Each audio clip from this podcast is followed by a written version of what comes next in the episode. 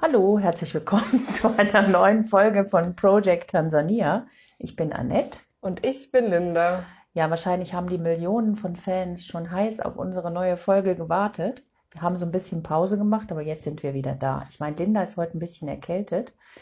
Ähm, aber nicht weniger motiviert, nicht wahr, Linda? Trotzdem motiviert back on track. Mhm, genau. Was ist denn das Thema unserer heutigen Folge, Linda? Ja, das Thema heute ist Mode in Tansania.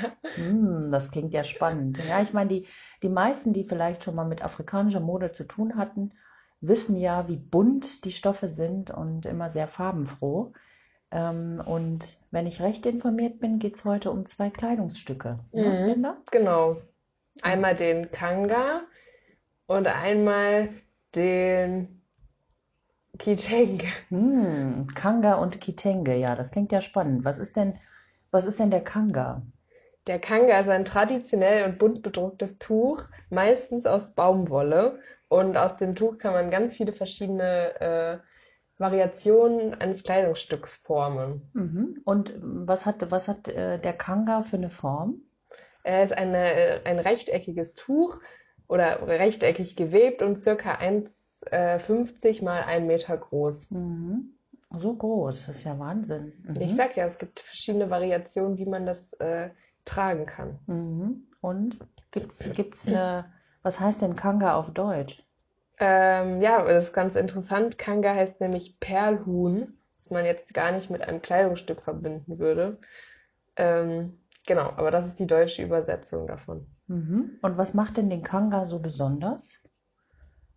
Ähm, ja, es, äh, der Kanga hat ein großes zentrales Design und ähm, auf jedem Kanga ist ein individueller Spruch aus, aufgedruckt. Ähm, ja, der äh, ähm, oft handelt es sich bei dem Spruch um ein Sprichwort oder einen Wunsch. Es kann aber auch eine politische Botschaft sein. Also jedem ist es selbst überlassen, was äh, auf dem Kanga für ein Spruch draufsteht. Mhm. Ja, jetzt erinnere ich mich auch, dass äh, ich, äh, ja, wir haben in einem Projekt äh, in einem Dorf, Valeska, was wir unterstützen, also wo wir äh, die Leute dort unterstützen, eine äh, Dispensary zu bauen da haben mir die äh, Dorfbewohner im letzten Jahr einen Kanga geschenkt und der war bedruckt mit dem Konterfei des damaligen Präsidenten Magufuli. Mhm. Da hattest du also dein ganz individuelles, eigenes. Genau, in den Farben der mhm. Regierungspartei damals. Ah, okay. Ja, so mhm. hat dann halt jedes Tuch seinen individuellen Wiedererkennungswert und ist somit einzigartig. Mhm. Und was macht den Kanga noch so besonders? Also ähm, gibt es da irgendwelche kulturellen, irgendeinen kulturellen, kulturellen Background?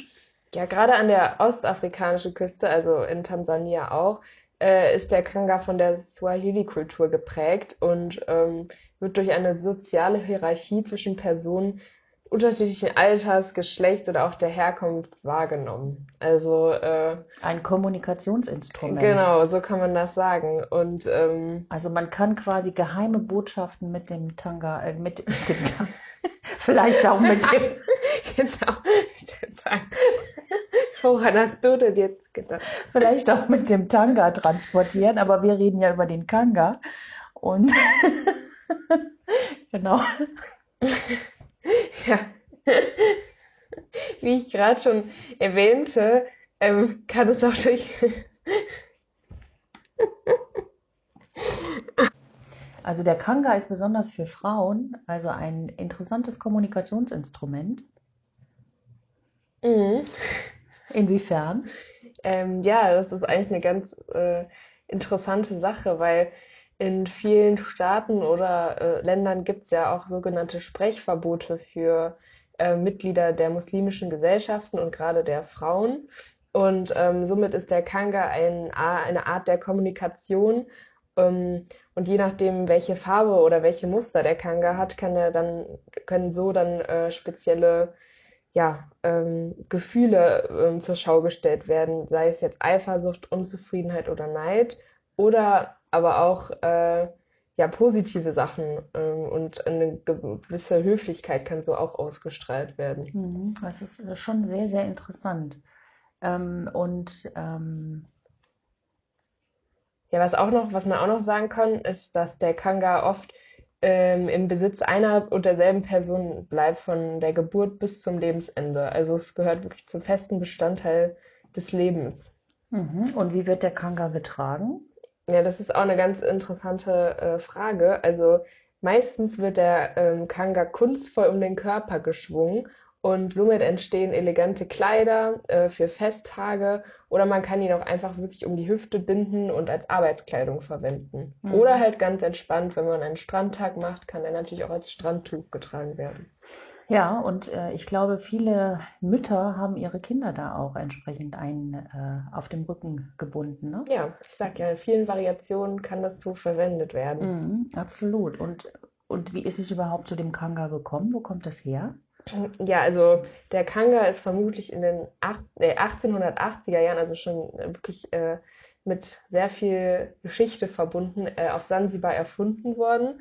Und ähm, genau, der, der Kanga spielte eine große Rolle in der Emanzipation der Sklaven und der Integration in die äh, muslimische Swahili-Gesellschaft. Ja. Mhm. Und wie wir das eben schon angeschnitten haben, aber der, ähm, das Tragen eines solchen Kangas drückte damals so drückte damit die Frau ihr Wissen über kulturell wichtige Muster aus und bekräftigte ihr Zugehörigkeitsgefühl als Mitglied der Gesellschaft. Schau an, schau an. Ja, ich meine, wir haben ja in den äh, unterschiedlichen Nähprojekten, die wir haben, äh, setzen wir ja den äh, Kanga, also das Material auch ein, um äh, verschiedene, ja, verschiedene Sachen zu nähen, sei es Kissenbezüge, Taschen,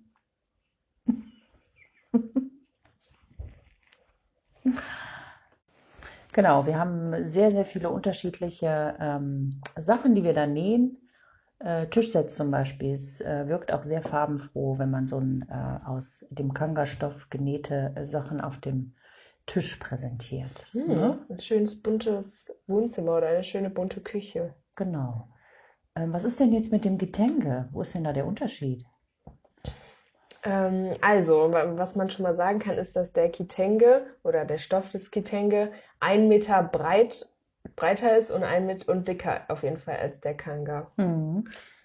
Also, wenn ich richtig informiert bin, dann ist der Kitenge, äh, also weil er dicker ist, äh, wird er häufig bei ähm, ja, äh, bei kalten Temperaturen auch getragen, weil er eben gegen Kälte schützt, weil das Material recht dick ist und dadurch eben nicht so durchlässig ist. Hm, ja, was man auch noch sagen kann, ist, dass er wirklich zu 100 Prozent nur aus Baumwolle besteht und sozusagen äh, angenehm kühlend bei Hitze wirkt und somit auch äh, rückschlüssig wärmt bei Kälte. Mhm.